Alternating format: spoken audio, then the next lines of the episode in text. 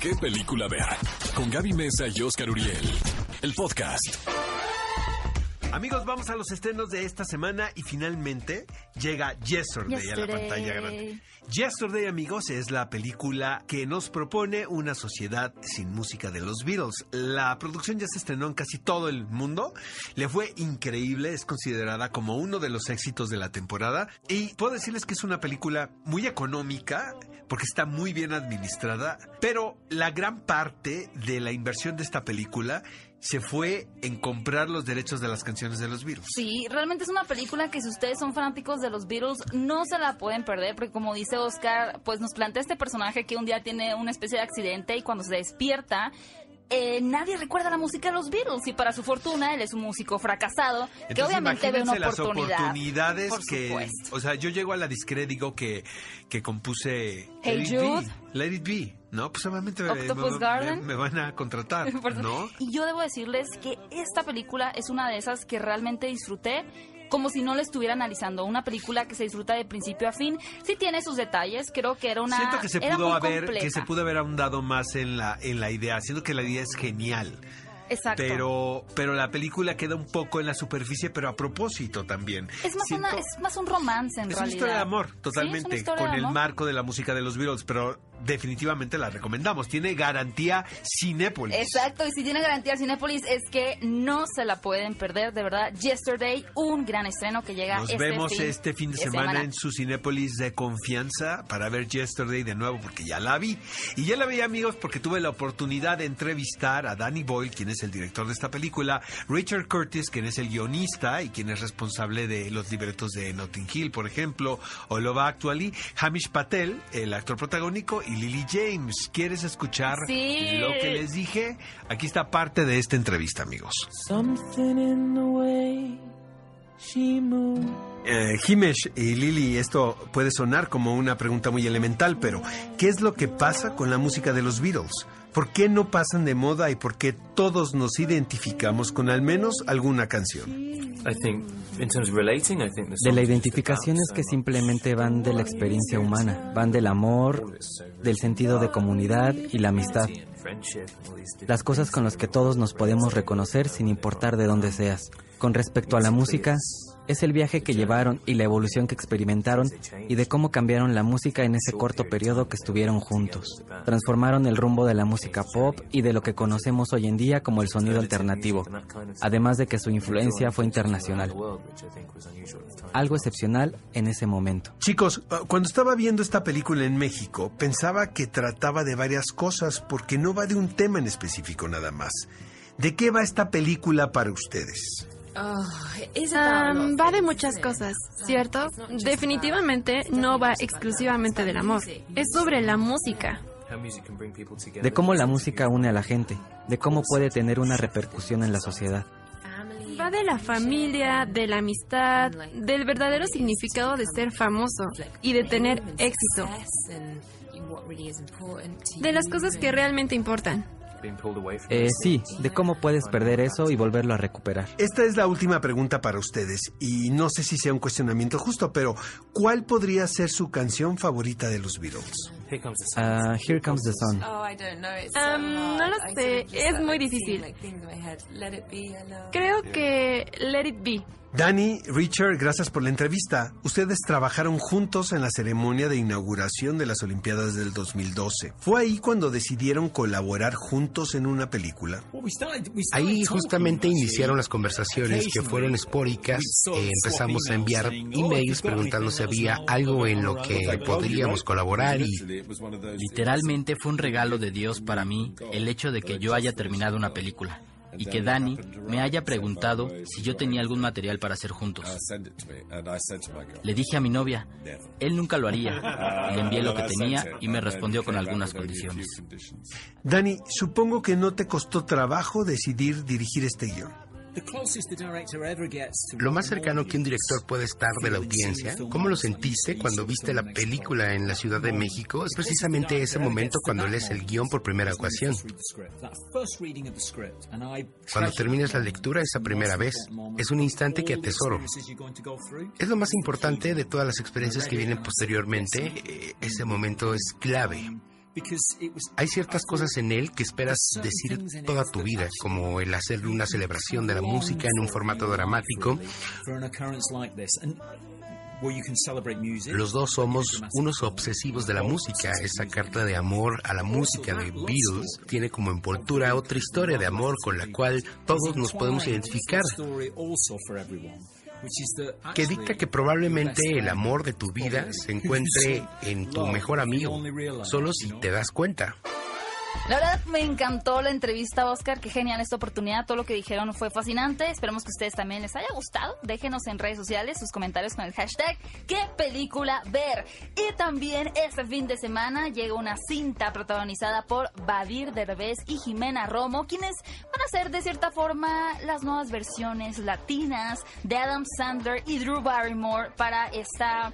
Bueno, ellos dicen que no es un remake, que es una adaptación de como si fuera la primera vez que en Estados Unidos es 50 First Dates. Ahora amigos, a mí me encanta la original. Eh, creo que pocas parejas en comedia romántica como Adam Sandler y Drew Barrymore. La original fue The Wedding, Singer, Y a partir del éxito de esa película, hacen como si fuera la primera vez. Ahora, esta es la versión mexicana que se hizo en República Dominicana y bueno, habrá que verla, ¿no? La verdad, yo no he tenido la oportunidad de ver esta película. Más adelante en el programa van a estar con nosotros los protagonistas para que nos puedan ellos contar un poquito más sobre eh, esta experiencia. De qué esperar, de su experiencia, de sus temores, de todo. Pero les voy a confesar rápidamente, yo nunca fui fan de la original me pareció un poco. No tenemos nada que hablar tú y yo. Sosa, pero yo en la D23, vestida de jazmín. Ustedes fúsenme adelante.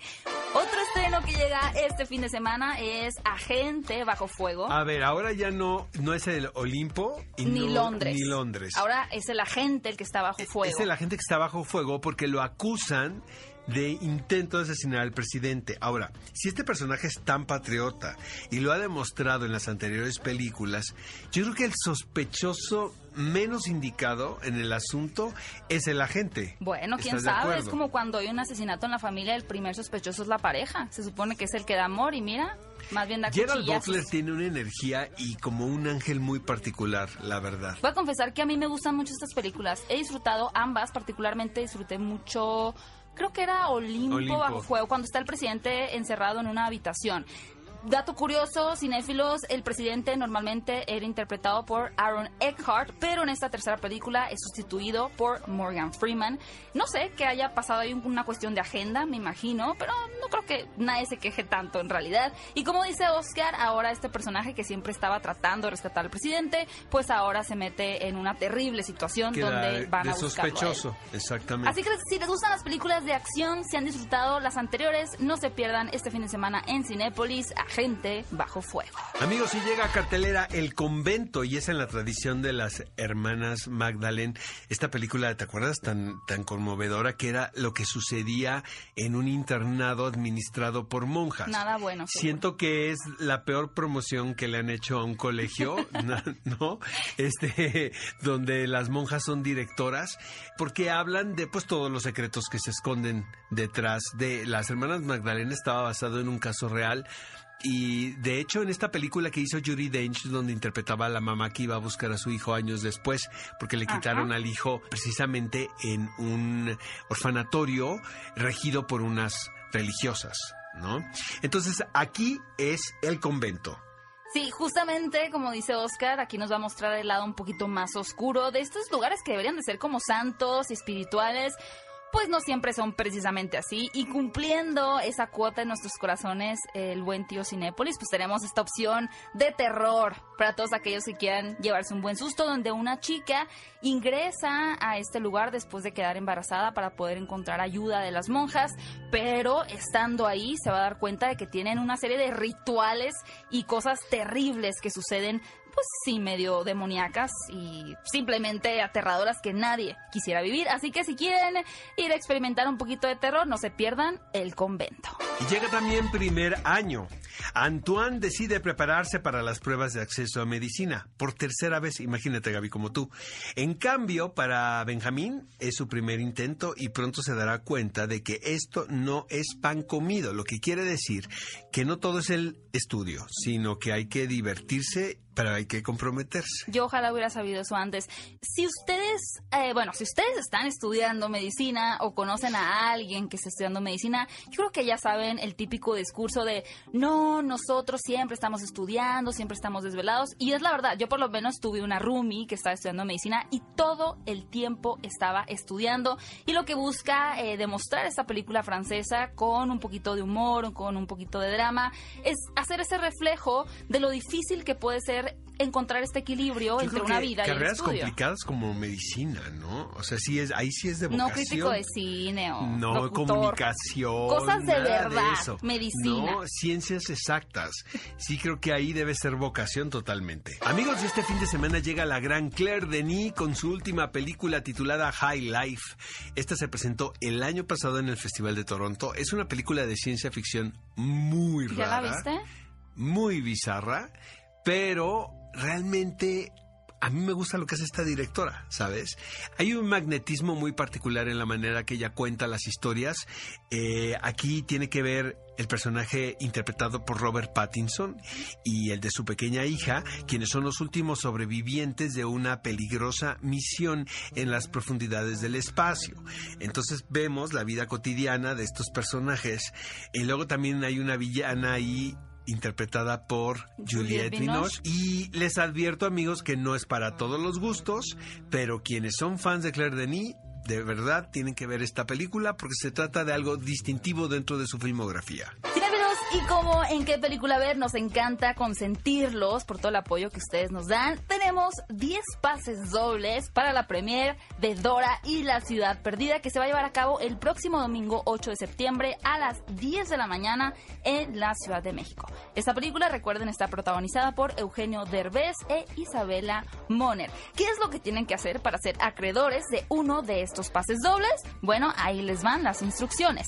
Solamente tienen que arrobar a Cinépolis, y utilizar el hashtag qué película ver contestando la siguiente pregunta.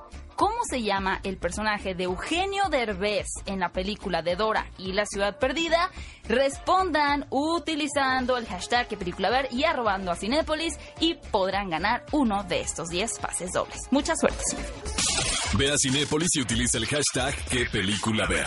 Escúchanos en vivo todos los sábados a las 10 de la mañana en ExaFM 104.9.